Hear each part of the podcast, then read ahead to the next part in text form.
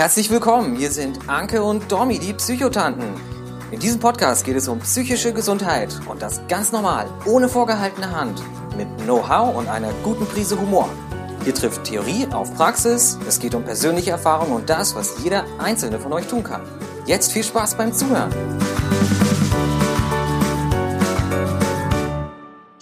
Einen wunderschönen guten Tag, guten Morgen, guten Abend, gute Nacht. Äh, eine neue Folge von den Psychotanten. Äh, wir freuen uns sehr, dass ihr wieder mit dabei seid. Ähm, wir, das ist die Anke, die sitzt drüben neben Büren. Hallöchen.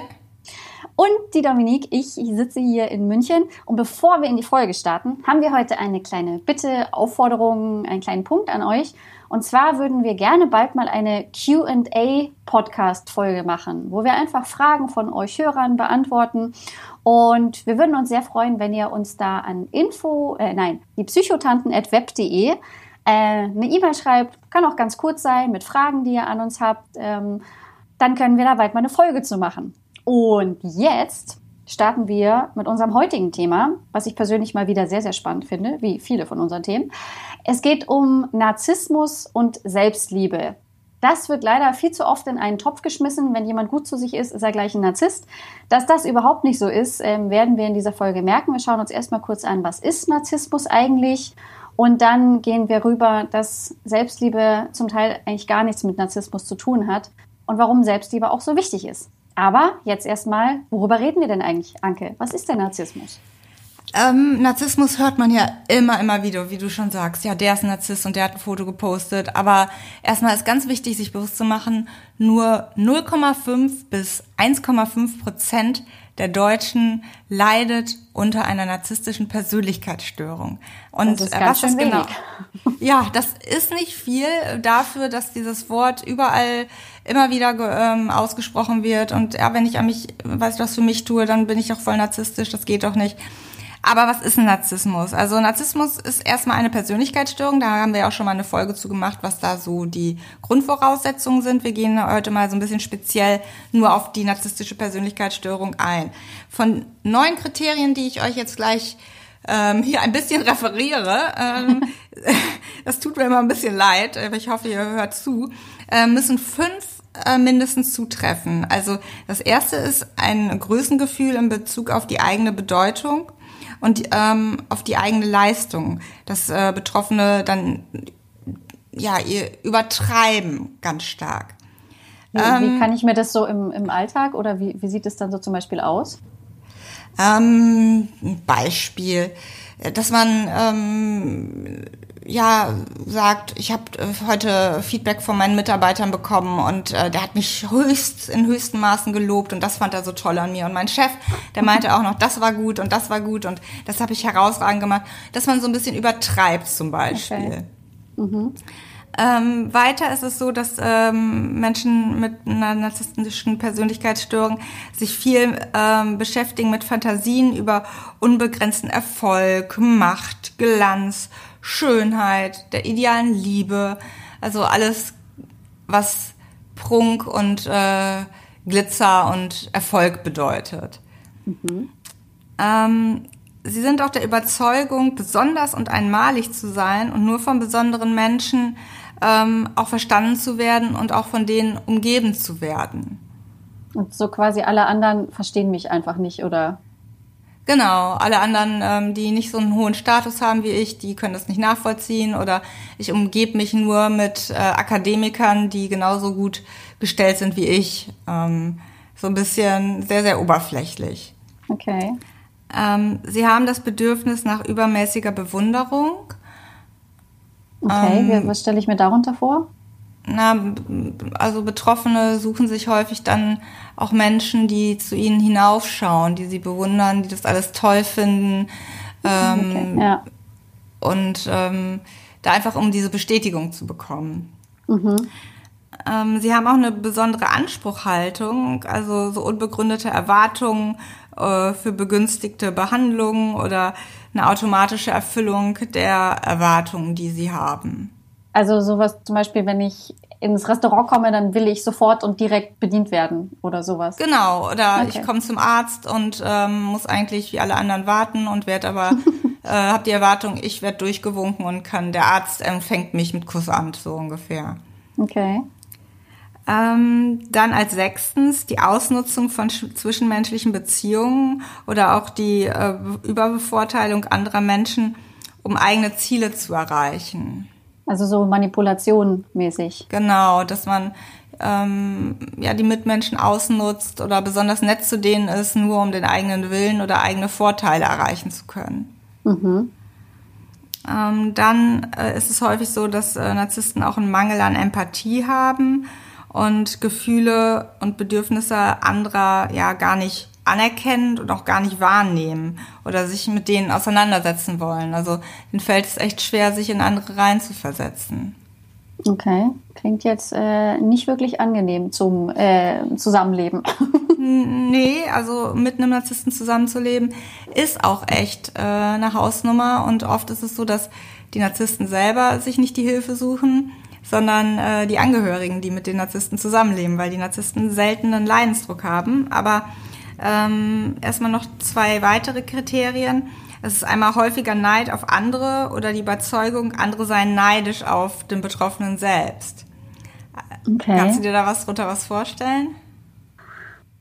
Ja, schon so ein bisschen. Aber hast du da, hast du da noch mal ein Beispiel? Ein Beispiel, ich bin immer sehr, sehr schlecht im Beispielen, aber dieses, äh, wenn jemand anders ähm, ihn mal nicht lobt oder ähm, nicht wertschätzt oder mal kritisiert, okay, ähm, oder dann ist, sagt er, ja, du bist doch nur neidisch darauf, du wärst doch gerne genauso wie ich. Oder auch so ein bisschen, wenn jemand jetzt ein schnelleres Auto fährt, ähm, ja, der hat es ja wahrscheinlich eigentlich gar nicht verdient äh, oder sowas. Zählt sowas da genau, auch zu? Genau, das ist, okay. ja, zum Beispiel, ne? auch die Abwertung von anderen. Mhm. Und als neuntes äh, ist die arrogante und äh, hochmütige Art und Weise, ähm, wie man sich generell verhält, so ähm, dieses Hochnäsige so ein bisschen. Ähm, findest, findest du denn, also ich meine, der Klassiker, wir müssen ihn einmal kurz nennen. Ähm, es wird ja immer wieder gesagt, Trump ist ein Narzisst. Ähm, was sagst du, wenn du das jetzt so hörst? Boah, also ich bin ja niemand, der gerne Ferndiagnosen stellt. Er hat schon einige ähm, Aspekte davon, aber man muss halt immer das große Ganze sehen und wir wissen nicht, wie er in anderen Lebensbereichen ist, ob er nur vor der Kamera so ist. Äh, mhm. Ich will den nicht schönreden, keinstenfalls, was der immer wieder von sich lässt, äh, das ist äh, wirklich unter aller Sau.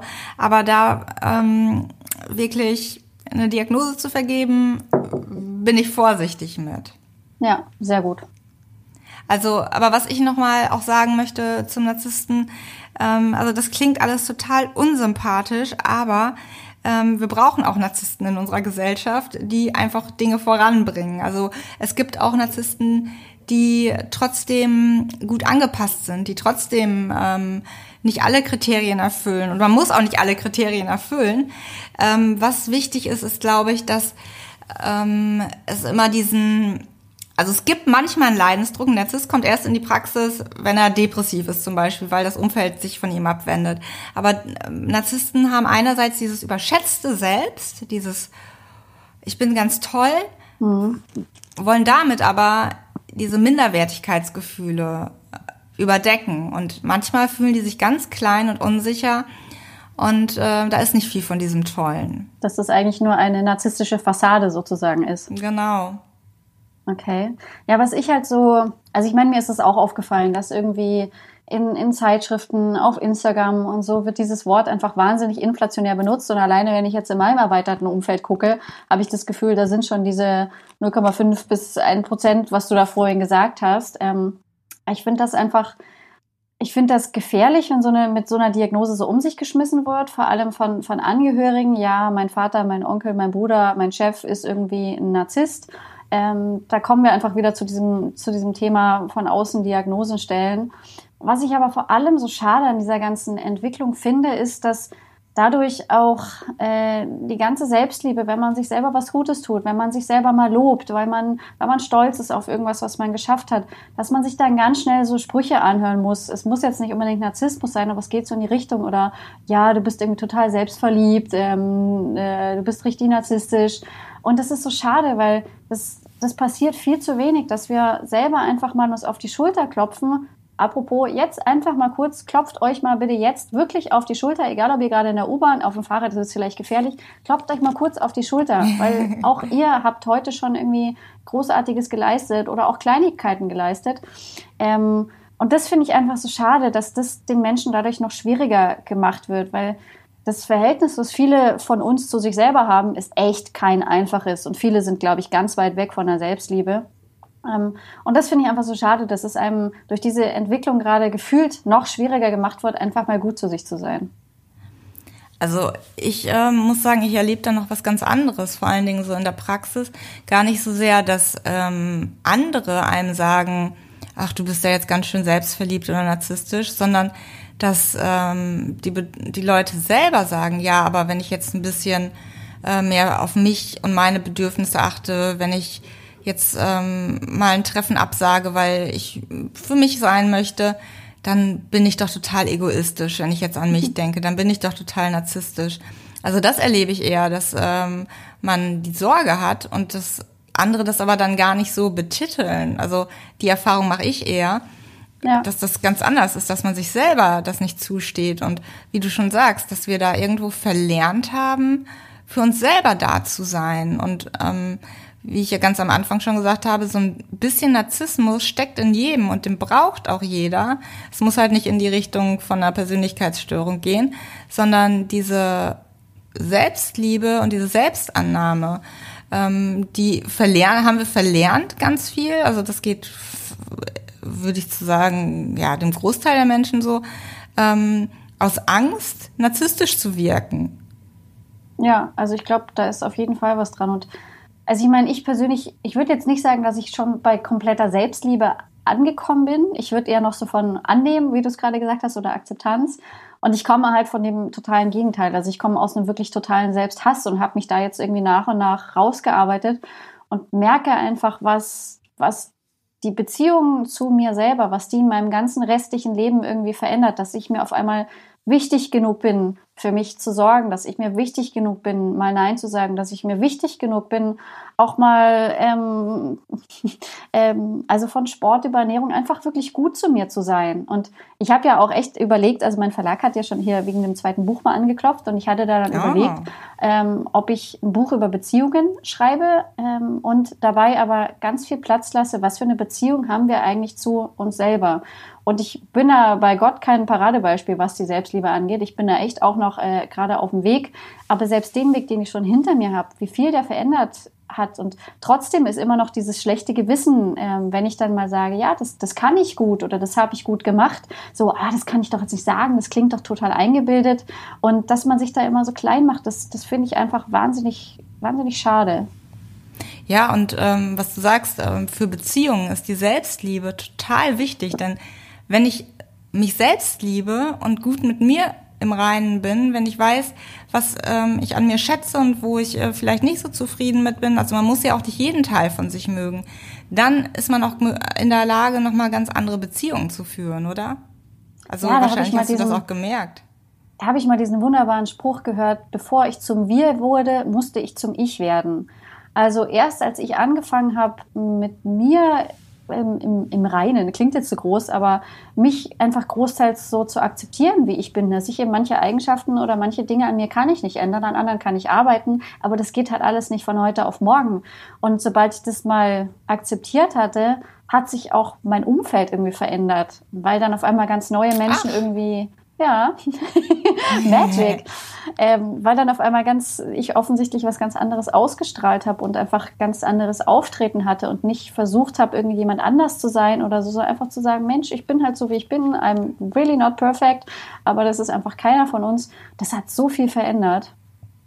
Ja, und ich glaube, wir müssen uns wirklich bewusst machen, dass ähm, Selbstliebe halt nichts mit Egoismus, Narzissmus oder Selbstüberschätzung zu tun hat, sondern irgendwo total was Natürliches ist und auch so eine Grundvoraussetzung für ein zufriedenes, glückliches Leben und äh, nichts, wofür man sich schämen muss.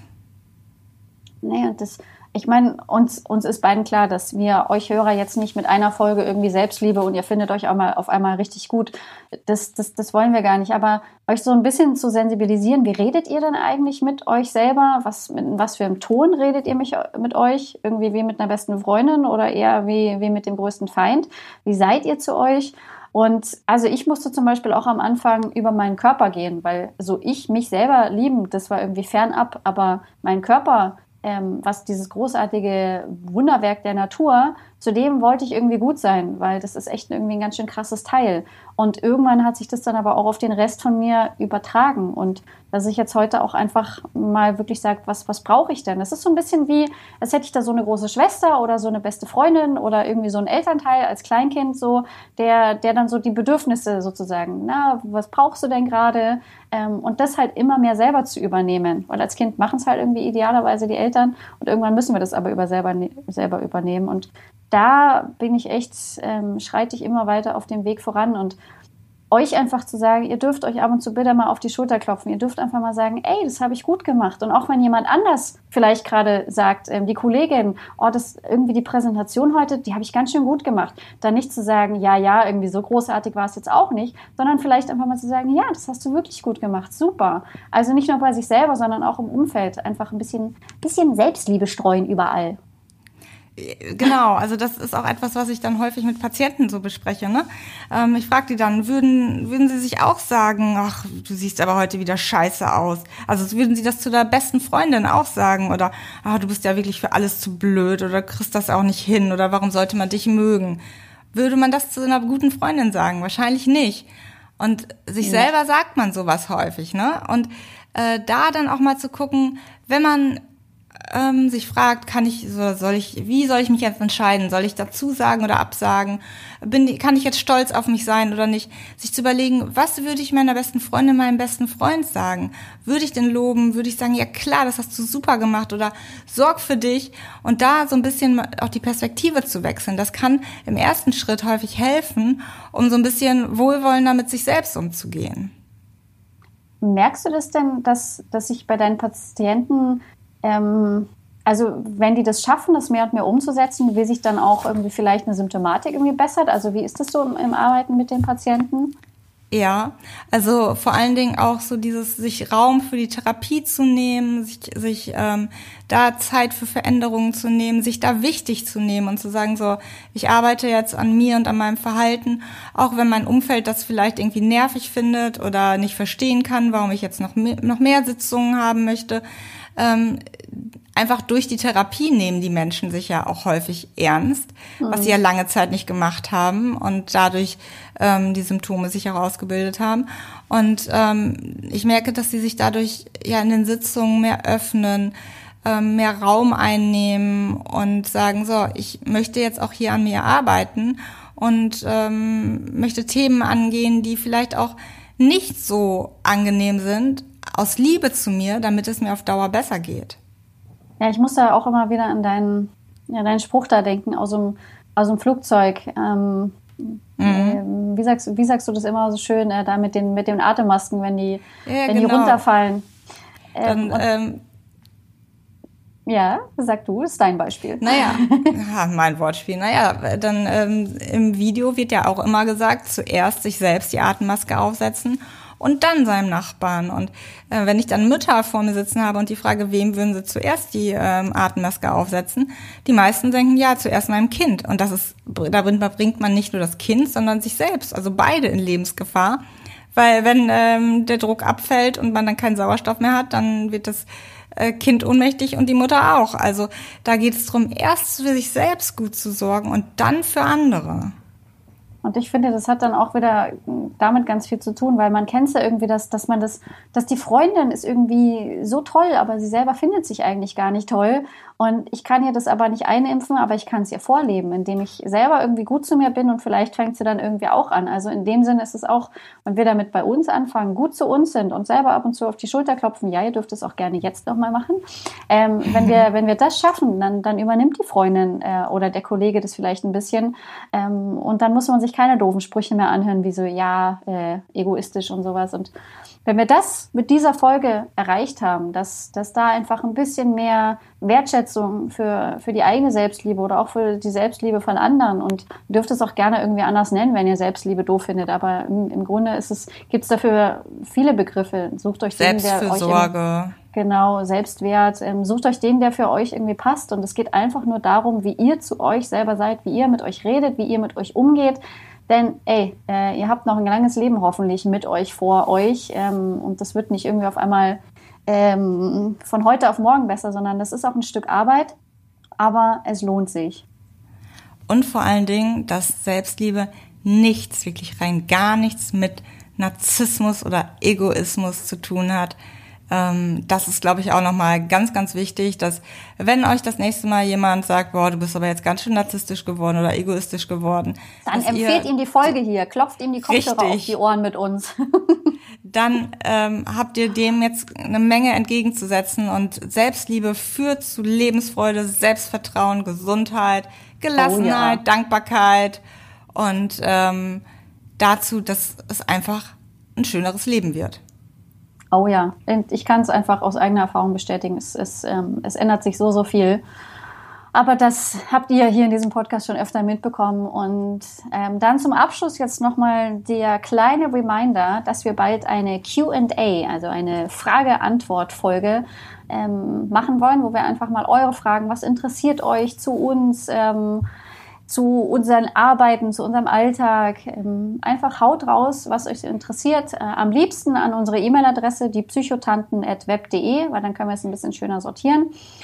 Und da freuen wir und uns sonst, sehr drauf. Und sonst, und sonst halt auch äh, über Instagram. Was mir nochmal wichtig ist, dass ihr jetzt nicht irgendwie lange eure Geschichte ähm, uns schreibt und äh, was wir euch da jetzt raten würden. Also sowas, äh, darum geht es hier in dem Podcast oder in der Folge soll es nicht drum gehen, sondern einfach, wenn ihr irgendwelche Fragen zu, wie du schon gesagt hast, unserem Background oder was wir sonst so machen oder irgendwas zu uns. Also nicht in diese beratende Schiene. Ja. Das ist mir nochmal wichtig.